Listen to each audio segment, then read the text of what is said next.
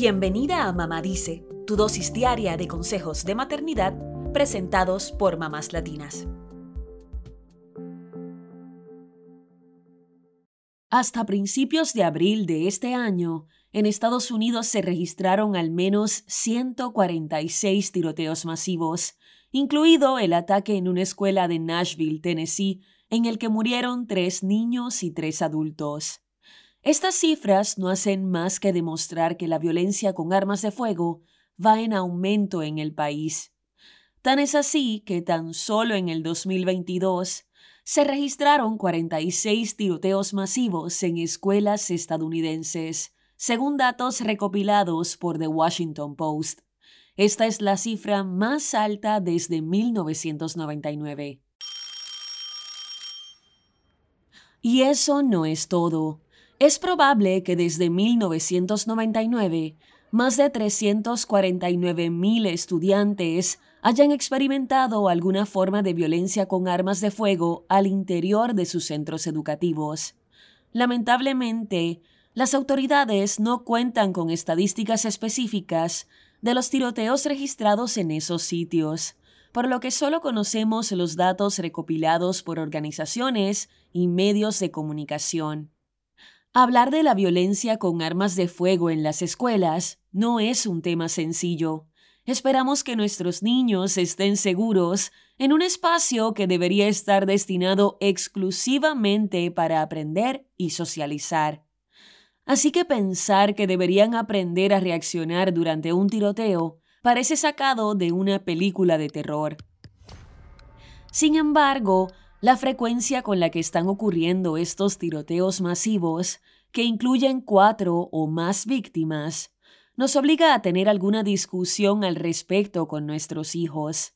Por eso, recopilamos algunos consejos de expertos para cuando llegue el momento de tener esta conversación.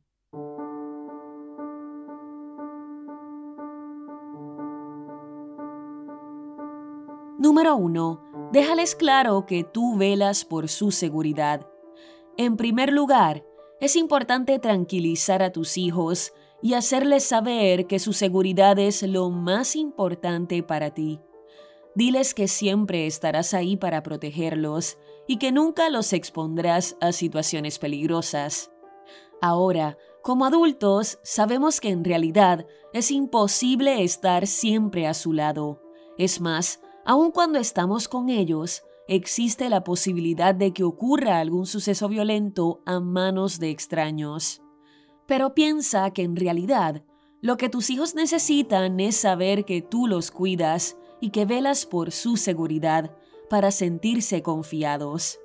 Después de todo, no es bueno que les transmitamos nuestros miedos y dudas, sino que lo que debemos hacer es ayudarlos a estar más tranquilos. Número 2. Edúcalos en medidas de seguridad sobre armas de fuego. Lo más seguro será no tener armas de fuego en casa. Sin embargo, si las tuvieras, asegúrate de que estén almacenadas de forma segura, bajo llave y fuera del alcance de tus hijos. Las armas de fuego deben guardarse descargadas y bajo llave en un lugar específico, mientras que las municiones deberán guardarse en otro. Enséñales la importancia de nunca tocar un arma sin supervisión de un adulto, que las armas solo son para el uso de los padres o adultos, y explícales las diferencias entre las armas de juguete y las reales. Sé enfática en que las armas de fuego no son juguetes y que pueden causar accidentes y hasta la muerte si no se manejan adecuadamente. Si vieran un arma de fuego en un lugar fuera de casa o en la casa de un amigo, explícales que no deben tocarla, que deben salir de ahí y avisar a un adulto sobre el hallazgo. Y si un amigo les dijera que les quiere mostrar el arma de sus papás, explícales que deben decir no y llamarte inmediatamente para que vayas a buscarlos sin importar dónde estén. Número 3 maneja la información según la edad que tengan. Es probable que tus hijos vean noticias sobre tiroteos en la televisión o en las redes sociales.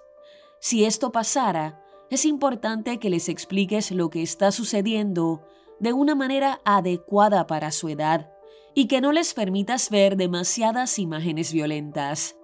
Mantén el enfoque en los hechos básicos y evita entrar en detalles gráficos. Y sobre todo, escúchalos. Pregúntales qué saben sobre el tema y cómo se sienten al respecto, e intenta responder a sus preguntas para tranquilizarlos. Recuerda que no todas las conversaciones sobre la violencia con armas de fuego son iguales. Hay que adaptar la plática según la edad y la madurez de nuestros hijos. Por ejemplo, con los niños más pequeños, enfócate en cómo mantenerlos seguros, mientras que con adolescentes mayores puedes hablar sobre cuestiones más amplias relacionadas con la violencia, otros chicos de su edad y la sociedad. Número 4. ¿Qué aconseja el gobierno de Estados Unidos para reaccionar ante un tiroteo masivo?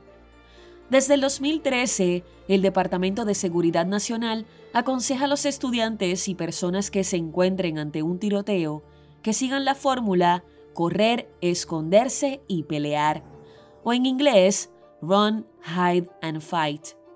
Es posible que en algunas escuelas esta sea la fórmula que se les enseña a los niños en los simulacros de incidentes con armas de fuego. Correr para alejarse del tiroteo, si es que pueden correr. En este punto es importante que se olviden de sus pertenencias. Esconderse de la persona armada, ya sea en un lugar seguro que pueda cerrarse con llave, donde puedan bloquear la puerta o detrás de objetos como un escritorio. Por último, pelear en caso de que no haya forma de esconderse. Deberán agarrar un objeto punzante para defender su vida. Esta fórmula suena extrema, pero ante el descontrol de la violencia con armas, es lo que aconseja el gobierno. Recuerda que tus hijos no tienen que ser víctimas directas de un tiroteo para sentirse asustados o amenazados por una situación como esta. Por eso es tan importante que tengas la conversación y que estés dispuesta a llevarlos ante un especialista en caso de que estén sufriendo ansiedad o estrés. Hablar sobre el tema con un experto podría hacerlos sentir más tranquilos y seguros.